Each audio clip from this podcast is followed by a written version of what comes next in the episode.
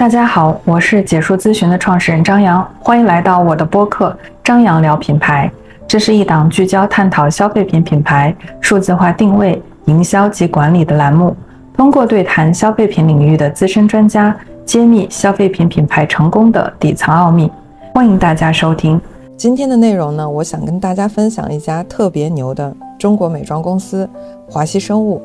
其实严谨一点来说呀，我还并不能称它为美妆公司。为什么这么说呢？听到最后，我想您就有答案了。那我们再来说一说它为什么牛，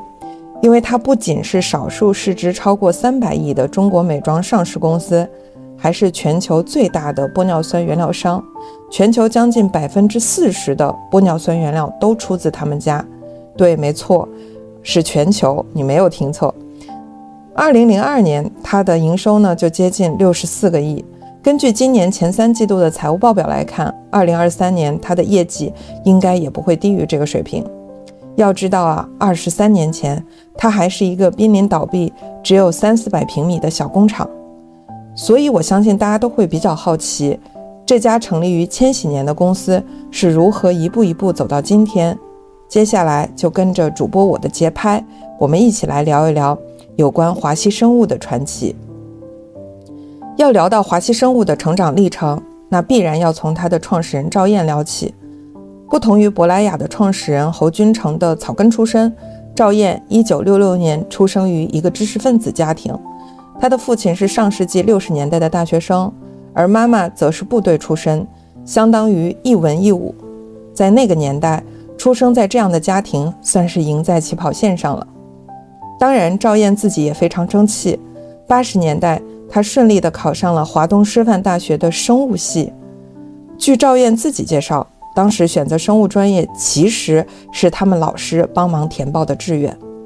因为老师觉得二十一世纪应该是生物学的世纪。而在当时，赵燕本来是想报考核物理专业的，因为她打小就比较喜爱科学，数理化成绩也非常优秀。一直致力于做一个女科学家，不过正是赵燕老师帮他做的这个决定，为他日后创立华西生物埋下了一个伏笔。这个伏笔呢，咱们放在后面展开来讲。接着说赵燕上大学的事儿，因为在那个时期，也就是八十年代的初中期，被很多专家称之为新中国成立后的黄金岁月，年轻人对于改变中国的积极性热情高涨。脱离了父母，独立接触更多的外部世界之后啊，赵燕的思想也受到了相当大的影响。他一心想要投身到改变的浪潮中去，觉得自己应该能够在新中国成立后的黄金岁月里做点事儿。所以大学毕业后，赵燕只是在大学任教了短暂的一段时间，就跟学校里面的其他三位老师一起去了改革开放的前沿海南省，从这里。赵燕开启了她的创业之路。此后的今年，赵燕辗转服装、旅游、房地产开发等多个领域，赚过大钱，也赔过大钱，堪称为一位女性创业者的典范。关于她初期的创业细节呢，在这儿我就不一一展开了。咱们啊，还是重点聊一聊她是在什么样的契机下创立了华西生物。这还要从两千年赵燕在北大读 EMBA 认识了林佩学博士说起。林佩学博士是谁呢？一九九二年时任山东省生物药物研究院院长的林佩学博士，在国内首创了生物发酵法，工业生产玻尿酸，并推动了玻尿酸的商业化和产业化。一九九三年呢，林佩学博士又牵头成立了山东省生化药品公司。即福瑞达集团的前身，现在已经更名为福瑞达医药集团公司。一九九八年，福瑞达医药集团组建了山东福瑞达生物工程有限公司，即现在的福瑞达美业，从事以透明质酸为原料的化妆研发、生产和销售。同时，组建了山东福瑞达生物化工有限公司，也就是现在的华西生物，进行透明质酸的原料生产。当时，林佩学博士这家生产透明质酸原料的公司，虽然技术上在全球领先，但经营始终处于亏损，所以他一直在同学里面卖力地寻找投资，不过当时啊，大家对于透明质酸这种物质的了解还相对比较匮乏，很多做了金融的同学去福瑞达兜了一圈就离开了，丝毫没有任何的投资兴趣。而赵燕却对此产生了浓厚的兴趣。大家还记得我前面说的，赵燕的老师帮他选择了生物专业的决定，为他埋下了创立华西生物的伏笔吗？就体现在这儿。生物学专业的赵燕。跟着林佩学博士去了位于济南的工厂走访了一圈儿，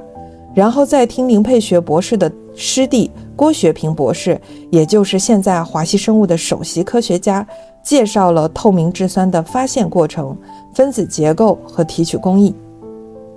这些知识对于生物学专业的赵燕来说，理解起来不算困难，而且他还从对方的讲解当中抓住了一条非常关键的信息。透明质酸最大的特征是锁水，一个透明质酸能锁住一千个水分子。赵燕心里就想呀，将来这玩意儿要是能运用在化妆品里面，解决皮肤的水油不平衡，前景该有多广阔呀！再加上他从小就是一个科学迷，对于这种低成本、高效率的透明质酸生物发酵技术。取代成本更高的从动物组织中提取透明质酸的方法是坚信不疑，所以在二零零一年，他主持下的华西国际投资集团豪掷一千两百万元买下了亏损中的山东福瑞达生物化工有限公司百分之五十的股权。不过，当时这家生物化工企业只是一个很破旧的工厂。除了三四百平米的厂房和几个黑乎乎的发酵罐，其实啥也没有，就连办公室呢也只有两间。赵燕就在这里展开了他打地基的工作。他没有派什么高管去管理销售、技术、市场，而是自掏腰包五十万，从北京聘请了第一任职业经理人到山东，为企业搭建 ISO 九千质量管理体系。解决科技公司核心技术留痕问题，力求把企业做到规范化。然后时间来到两千零三年，当时的小破厂啊，已经摇身一变变成了销售两千多万的中型工厂了。但在这个时候，赵岩又开始折腾，他定下了一个新的目标，立志打造出全球最大的透明质酸生产企业。所以。赵燕投资了小一个亿去买地建厂，搭建供应链和研发中心。功夫不负有心人，两千零七年这事儿还真让他给干成了。华西生物彼时还叫山东福瑞达生物化工有限公司，一跃成为全球市占率最大的透明质酸生产企业。而且这是一个完全的卖方市场，供不应求，每年的增速呢超过了百分之五十。全球第一啊！按道理，这个时候赵燕应该相当满足了吧？但他偏不。这个时候，他又看到了企业内部的一些危机，因为随着公司的发展速度，内部的惰性和优越感变成了一种常态。人才没有国际化的视野，组织也承接不了国际化的运转，这很可能意味着走多高就会跌多重。所以这个时候，他又定下了新的目标。在香港上市，给团队提供更大的舞台，同时要在科学基础研究上下功夫，进军药械终端业务。这个时候，他核心想解决的问题有三个：组织和公司的治理结构、新的增长点以及人才。不得不说，这个赵燕啊，真的是想什么就去干什么，干什么呢都能干成什么。两千零八年十月三日。这个八年前还在濒临倒闭的企业，就正式在港交所挂牌交易了。要知道，两千零八年是多么特殊的一个时期啊！金融危机。赵燕去香港路演的那天，也正是雷曼兄弟宣布破产的当天。很多同期准备赴港上市的国内企业，最终都终止了计划。可以说，当时的资本市场是哀鸿遍野。但是赵燕成功了，他真的是个目标和执行力都非常强的企业家。上市后呢，人家也没闲着，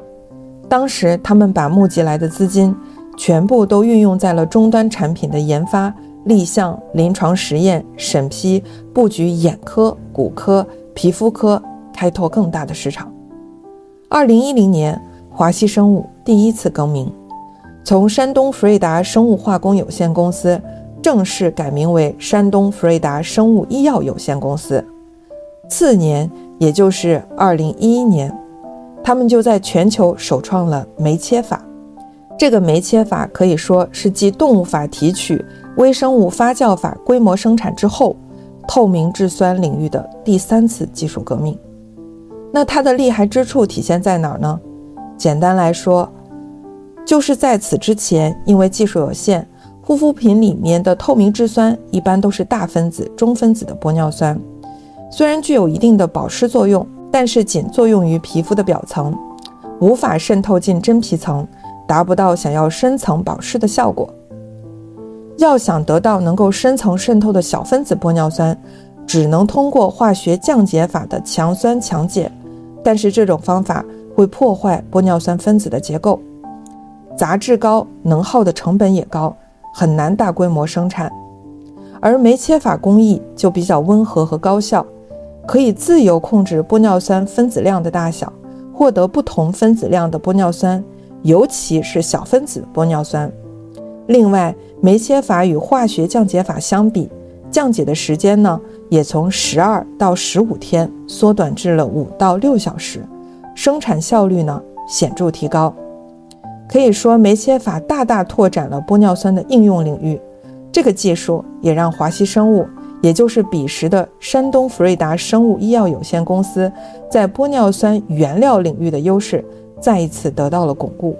甚至可以说是一骑绝尘。时间又来到了二零一二年，华西生物又改名了，从山东福瑞达生物医药有限公司改为华西福瑞达生物医药有限公司。这真的是想要富得先改名啊！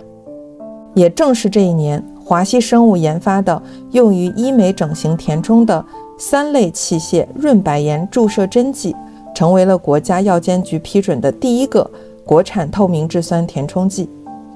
进入医美院线渠道，也就代表了华西生物开始从原料端向产业链的下游拓展了。自此，华西生物开启了与 C 端消费者交互的时代。二零一四年，为了帮助医美术后群体进行更好的术后修复，润百颜呢？把医药领域的次抛包装形式引入到了美妆领域，打造了小剂量、安全、强功效、便携装的次抛精华品类，也就是润百颜第一代水润次抛精华。虽然这款产品是润百颜第一款庄字号产品，但是它很长一段时间里都是在医美院线销售的，群众口碑也非常不错。不过这个时候问题又来了。赵燕发现，上市之后，华西生物常常被外界称之为医美龙头，而且几乎所有的市场分析都把华西生物归类为医美企业。但是赵燕认为，这样的定位对于华西生物来讲并不准确，因为华西最早是做原料 B to B 比较多，在香港上市呢，它给公司的定位就是生物科技和生物材料公司。好不容易，二零一二年从原料拓展到医美，做了终端市场，又把它从原料公司定位成了一个医美公司。很明显，彼时华西的发展战略和港股市场对玻尿酸的认知是不匹配的。但是赵燕自己非常明确，接下来华西一定要把产业链做全，往 C 端去发力。但是作为一家上市公司，如果要对战略方向、管理架构进行大的调整，面临的风险还是非常大的。所以，二零一七年，赵燕破釜沉舟，把国内的全部资产、股权抵押，贷款了四十个亿，主动完成了华西从港交所的退市，实现了企业的私有化。我在这里总结一下：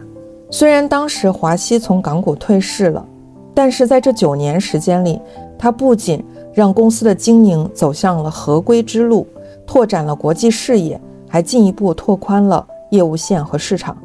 更重要的是，它的研发实力也在这一阶段大幅提升，在生物发酵技术、酶切技术、产业应用等核心技术领域达到了国际的领先水平，夯实了它在玻尿酸领域的领导性地位。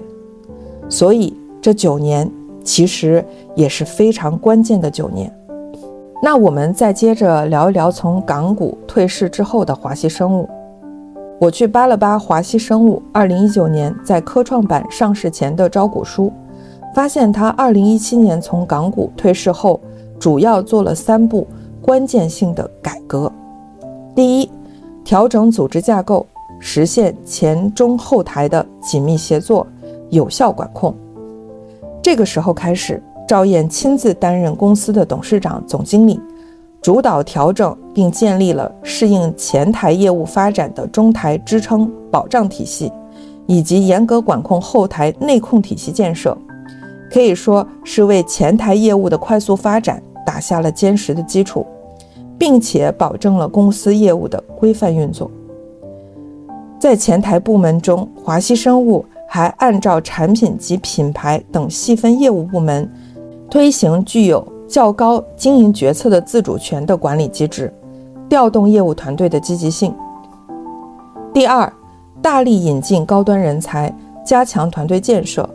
具体来说，就是在稳定并发挥核心团队作用的基础上，大力引进研发、国际市场、财务内控、人力资源、电子商务。等境内外的高端人才，设立上海研发中心，重视团队的年轻化，大力拓展研发团队，为公司的长远发展储备人才力量。第三，依托研发能力及原料优势，积极布局透明质酸全产业链，从上游原料业务拓展到下游的终端产品。具体来说，就是原料领域持续发力，同时加强研发。积极实现前期研发成果的商业化，重视新产品的市场布局，再来扩建产能，提高生产的品控、供货及时性及供应链的管理能力。同样重要的是，激励考核机制向新产品推广倾斜，提高销售团队的预期与积极性。这些措施落地后，都带来非常直接的效果。就是华西生物在二零一八年的原料业务的收入同比提升了百分之二十八点二五，达到调整预期。终端产品领域，也就是医疗产品、功能性护肤这些面向 C 端的产品，收入同比提升了百分之一百零六点五，实现了超越预期的增长。从这里可以看出，二零一八年对于华西生物来说，确实是蛮关键的一年。不仅原料业务稳步增长，终端产品领域也实现了飞跃的增长，这无疑实现了赵燕一年前从香港退市时把产业链做全的决心。那我们接下来具体聊一聊华西生物是如何在功能性护肤上面打开局面的。大家还记得我前面讲过，早在2014年，润百颜的第一代次抛精华就上市了。作为彼时华熙生物最核心的功能性护肤品牌，它自然要肩负起华熙生物拓展产业链的使命，被推向前台挑大梁。所以，二零一七年年底，也就是从香港退市的这年的年底，润百颜就正式的从医美院线迈向了大众消费市场，进入了淘宝、天猫这些线上渠道，开启了多渠道发展的步伐。二零一八年可以说是润百颜迅速打开品牌知名度的一年。首先就是这一年的一月份，范冰冰在小红书上推荐了润百颜玻尿酸次抛原液。大家都知道，范冰冰算是小红书上比较早的美妆带货明星了，推荐的很多产品最后都出圈了，丝毫不逊色于现在的带货王张小慧。所以当时润百颜不出意外的也被她带火了。结合范冰冰带来的热度，当时润百颜团队还趁热打铁，找到了大量的 KOL、KOC，在线上平台做声量的发酵，一下子让更多的人对润百颜品牌有了认知。据润百颜的品牌负责人杨军接受媒体采访时说道：“这也正是这个契机啊，很多 C 店的店主都主动上门来寻求合作，进一步拉伸了润百颜的线上知名度。紧接着这一年的年底，润百颜就和故宫合作了含玻尿酸原料的故宫口红，因为踩中了当时的国潮情绪，话题十足，上线啊就被秒空。华西生物的招股书显示，整个2018年，次抛原液的产品销售收入占据了功能性护肤收入的百分之六十一点七，润百颜品牌整体的销售数据也有了飞跃性的增长。这里给大家分享一组数据：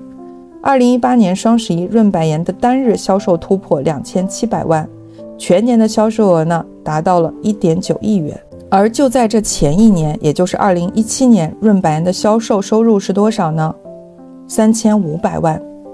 也就是说，仅用了一年时间，润百颜就实现了整整翻五倍的效益。润百颜初步将华熙生物。以玻尿酸为核心的功效护肤的招牌给打下来了。不过，华熙生物对于功效护肤的野心，并没有全部压注在润百颜身上。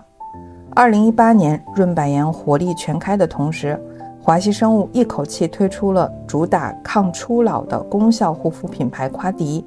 主打敏感肌功效护肤的米贝尔，以及主打发酵的功效护肤品牌激活等多个品牌。这里穿插一个小背景，也就是这一年，经过一系列股权变更后，华西生物最后一次更名，正式从山东华西福瑞达生物医药有限公司变更为华西生物科技股份有限公司。从这里开始，华西生物和福瑞达不再有股权关联关系。至此，华西生物开始在多个品牌的道路上狂飙猛进。首先是咱们的老大哥润百颜，表现的呀特别有大哥大的风范。二零一九年，润百颜敏锐地捕捉到了直播带货的风口，与当时的头部主播薇娅进行了合作。据说薇娅的贡献值一度占到了品牌整体销售的四成。彼时很多品牌连直播带货的门儿都还没摸清楚，但润百颜却完成了五百四十八场的直播。品牌年度销售跑到了三点四亿元，又是一轮飞跃式的增长。有了润百颜的成功经验在前，夸迪的发展可谓是顺风顺水。首先就体现在产品层面，夸迪还是以华熙生物的核心原料玻尿酸为品牌基石，并且在二零一九年首次运用华熙生物的五 D 透明质酸新技术，研发了一系列功能性的抗衰护肤品。这其中大名鼎鼎的一款产品就是夸迪的五 D 玻尿酸焕颜蓝刺抛，它创新性的使用了五种分子量不同的玻尿酸，搭载蓝铜胜肽，可以实现外层补水、内层锁水，全方位的护理肌肤。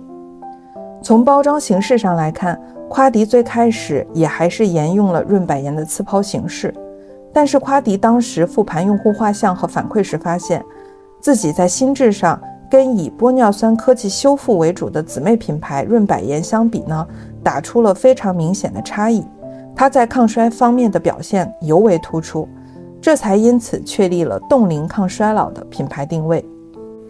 在产品销售推广层面，花迪其实也沿用了润百颜的成功经验。这一节咱们放在后面聊。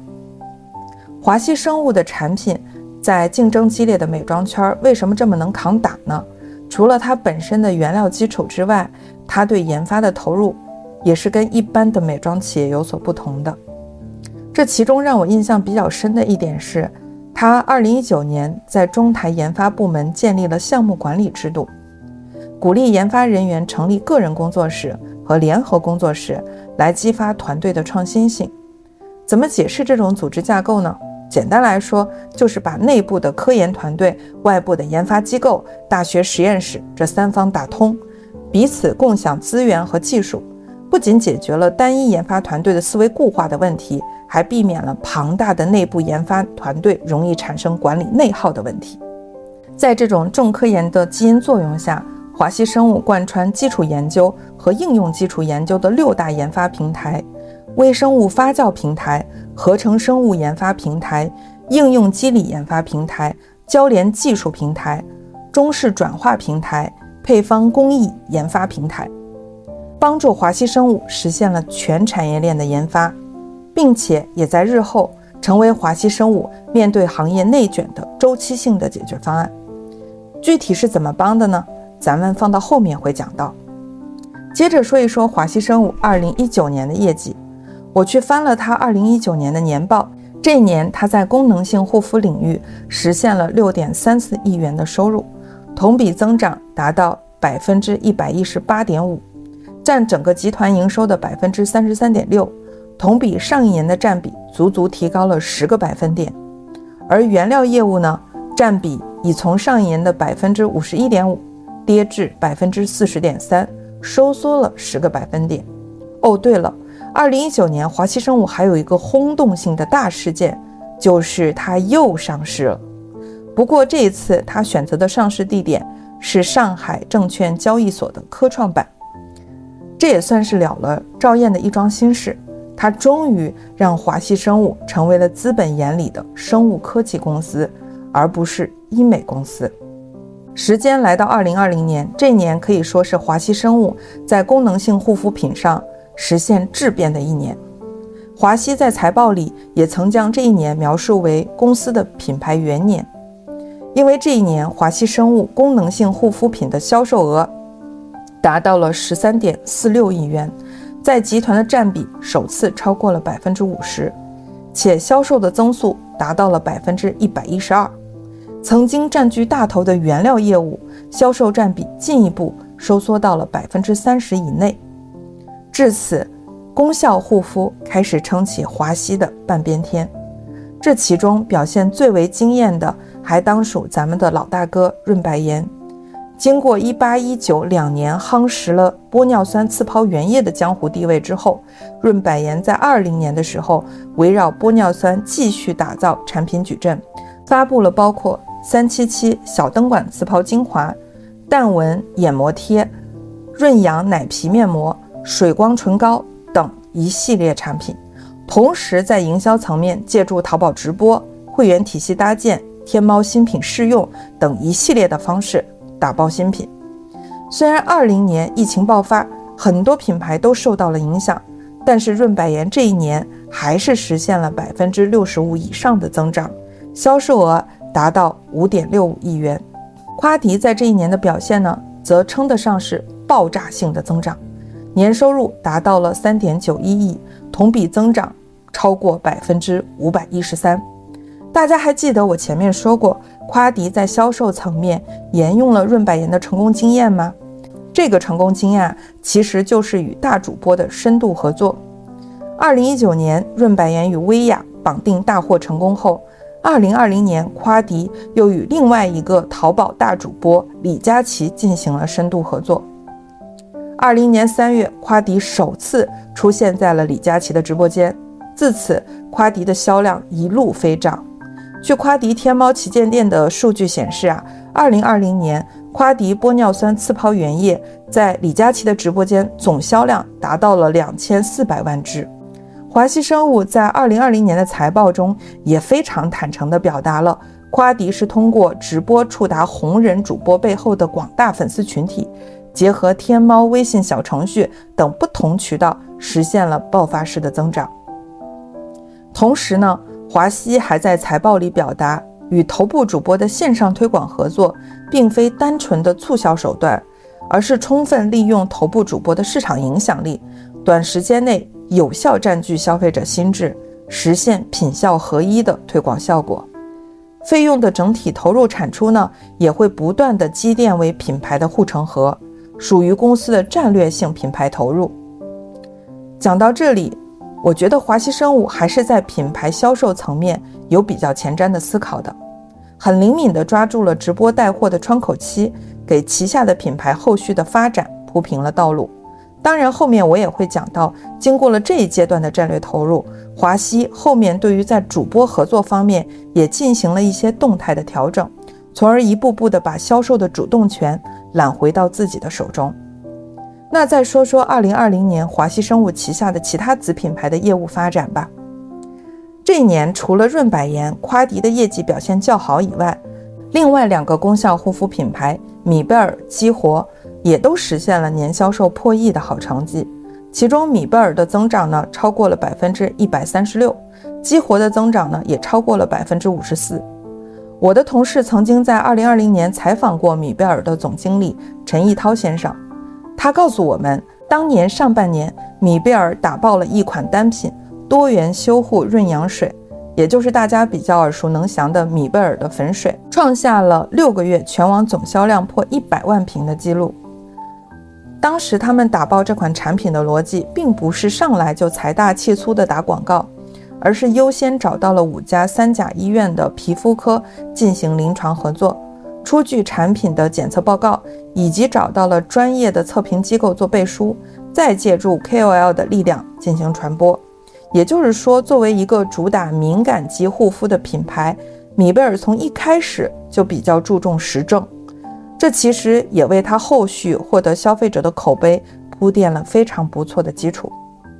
讲到这里，不知道大家发现没有，直到二零二零年，华西生物旗下的各个功效护肤品牌在大单品上面还没有形成体系，即便是润百颜，也还是刚刚开始尝试拓展产品矩阵，先打出一款大单品打头阵。然后呢，再用这款产品带动其他的品增长，这其实是所有国货护肤品牌成长到十个亿必经的一个销售过程。而且，如果能实现从一到十的突破，那这个品牌呢，大概率会越来越稳定。二零二一年，润百颜首先迎来了从一到十的突破，销售额达到十二点二九亿。另外，夸迪的销售呢，虽然最终停在了九点七九亿。但也距离十个亿只有一步之遥，所以这一年华西生物的功能性护肤品收入一月突破了三十亿，达到了三十三点二亿元，占公司整体营收百分之六十七以上，又是一轮超百分之百的高速增长。首先说说润百颜，这一年比较轰动的大事件是它推出了白纱布屏障刺泡精华。上市的当天就卖了两千三百五十二万元。围绕白纱布这个词儿啊，润百颜还推出了白纱布面膜、面霜等一系列产品。直到二零二二年，这个系列的产品销售呢，已占到了品牌整体销售的百分之三十六。再看看夸迪这边，蓝刺抛、战斗刺抛、极光刺抛、旋油刺抛等，针对抗衰、油皮、敏感肌各个肤质逐一上齐。然后再搬出跟法国私立实验室合作的 CT 五零系列，在抗衰功效上持续加码。米贝尔呢，在继小粉水之后，也推出了一个大单品——蓝绷带涂抹面膜。我们解说团队呢，也通过调研，保留了润百颜、夸迪、米贝尔二一年的一些销售数据。如果感兴趣的小伙伴呢，可以通过我们播客下面的 show notes 来了解详细的数据内容。总之啊，这些品牌几乎都有了至少两款以上的大单品，摆脱了对于单一产品依赖的局面。当年的财报里，华西生物也做出了总结：二一年公司的产品结构中，次抛类在实现收入同比增长百分之一百零七的基础上，占比下降了约百分之六至四十一；面膜、乳液、面霜的占比分别提升约百分之七到百分之八。四大品牌的差异化也逐渐体现，润百颜的次抛类产品、夸迪的霜类产品、米贝尔和激活的精华水类产品，均树立起鲜明的市场形象。值得关注的是，二一年也是华西生物功能性食品业务的元年，它推出了玻尿酸水品牌水肌泉、透明质酸食品品牌黑灵、透明质酸果饮品牌休享角落。在原料、医药终端、功效护肤的业务上，又拓展了一条跟玻尿酸相关的全新的业务线。转眼间来到了二零二二年，功效护肤在华西生物的总营收的占比又一次提升到了百分之七十二点五，达到了四十六亿元。其中，夸迪、润百颜两个品牌的规模都突破了十三亿元，激活的销售额呢，则达到了八点九八亿。成为了华西旗下有望冲十亿门槛的第三个品牌，米贝尔的表现也不差，年销售额增长超过了百分之四十四，达到了六亿元。前面咱们讲过很多润百颜和夸迪在产品上的成绩，到这里我们也盘一盘激活和米贝尔。先说一下激活，它的糙米焕活精华水在二零二二年成为华西第一个年收入破四亿元的单品，等于说快扛起了品牌销售的半壁江山了。这个成绩对于激活乃至华西而言还是蛮有开拓意义的。它意味着品牌用户基础的进一步巩固，以及他们塑造的品牌力的逻辑闭环得到了市场认同。那米贝尔呢？小粉水这款产品，二二年积累的销售额超过了三百万瓶，为米贝尔贡献了两到三成的交易。另一款强势单品蓝绷带，同年也突破了两个亿，稳坐国货涂抹面膜的第一把交椅。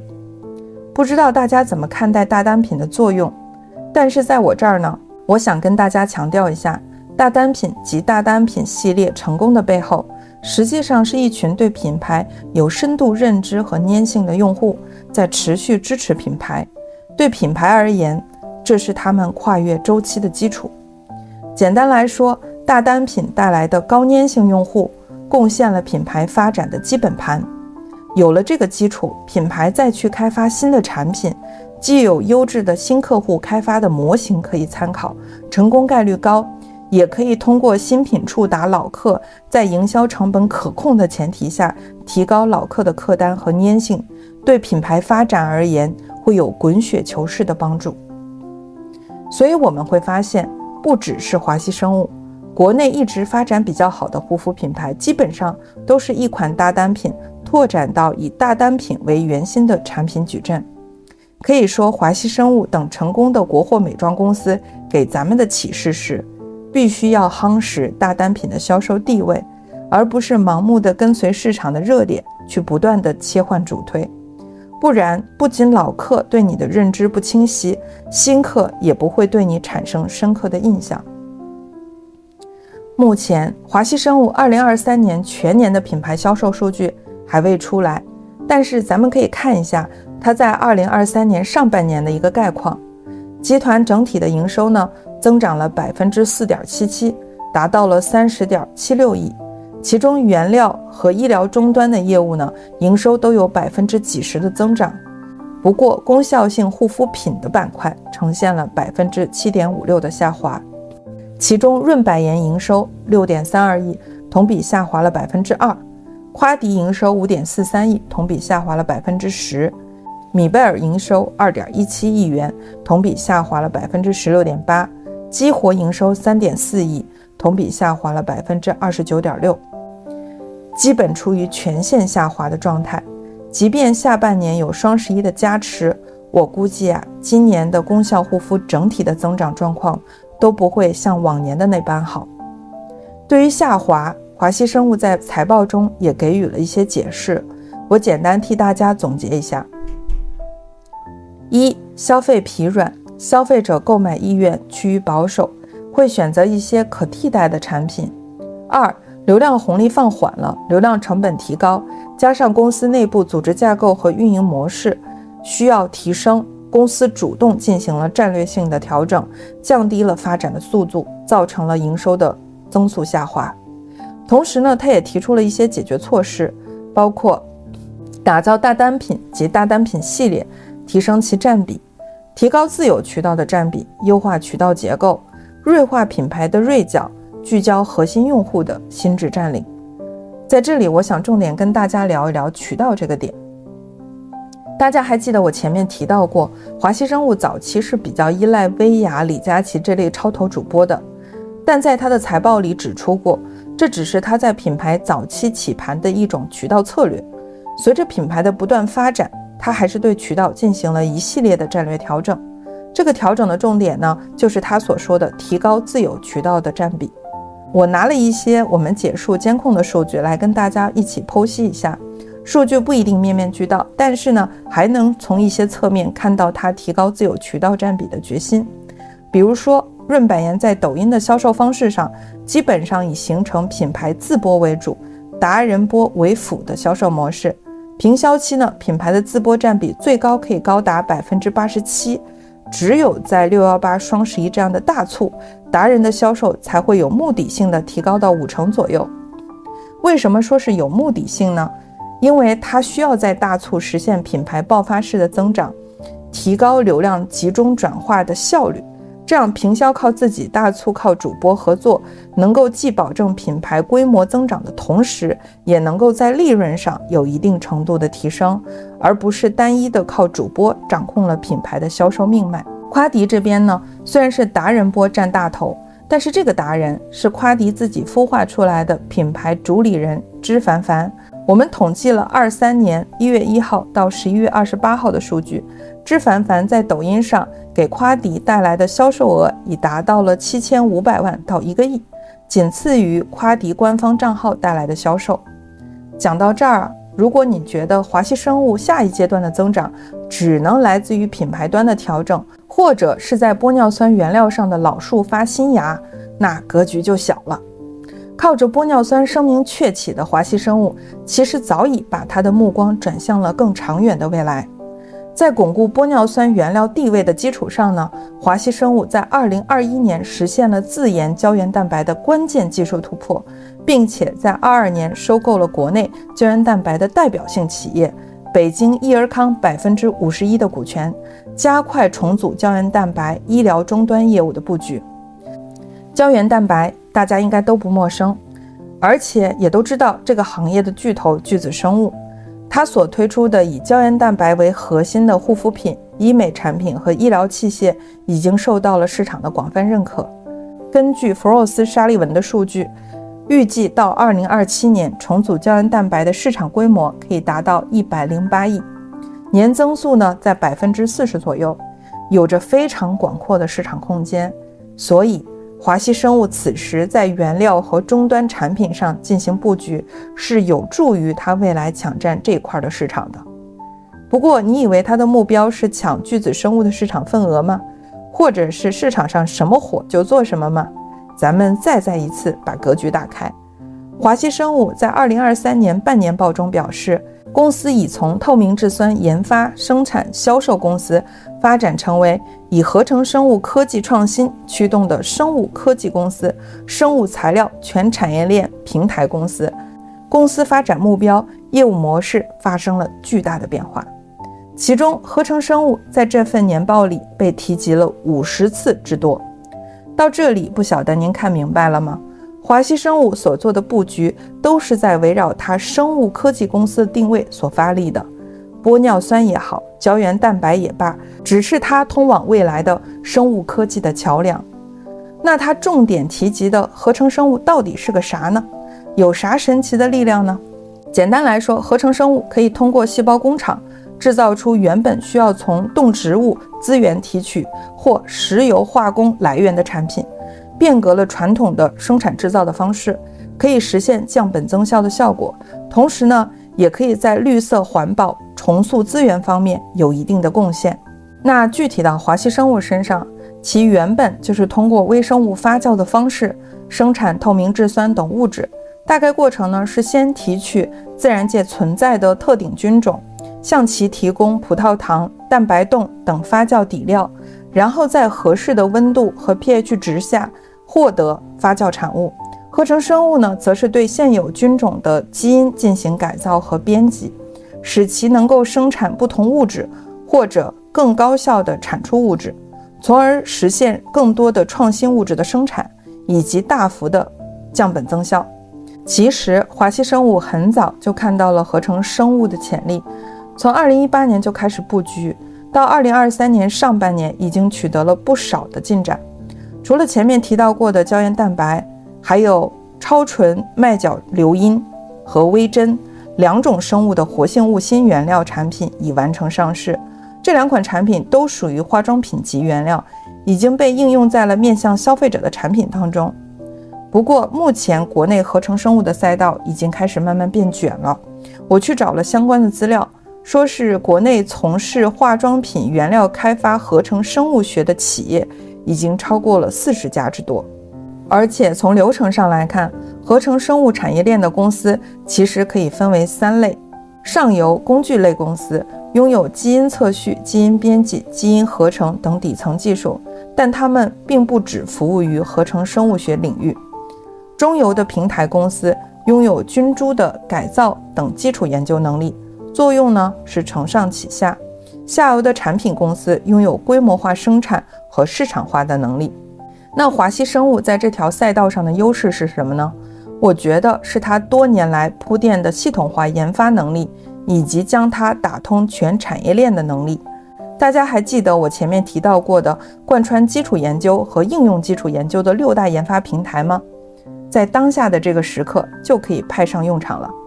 因为现阶段国内合成生物的企业以及上游工具类和下游产品类的公司为主。华西生物呢，是属于将这三者打通，既对市场及终端产品有深刻的理解，也掌握了前沿的技术。那转化应用起来，成功的可能性呢，无疑是更大的。当年合成生物的发展呢，注定是一个慢工出细活，需要投入大量的人员、金钱、时间，短时期内呢，并不能帮助到华西生物的业绩像往年的那样指数级的增长。不过，这似乎应了赵燕曾经的表达：做实业就要趴在地上干最苦、最累、最脏、最难的活，没有捷径。好了，我们本期华西生物的传奇故事就讲到这儿了。大家下一期想听哪个品牌的传奇故事呢？欢迎在评论区留言与主播互动。感谢大家的陪伴，咱们下一期再见。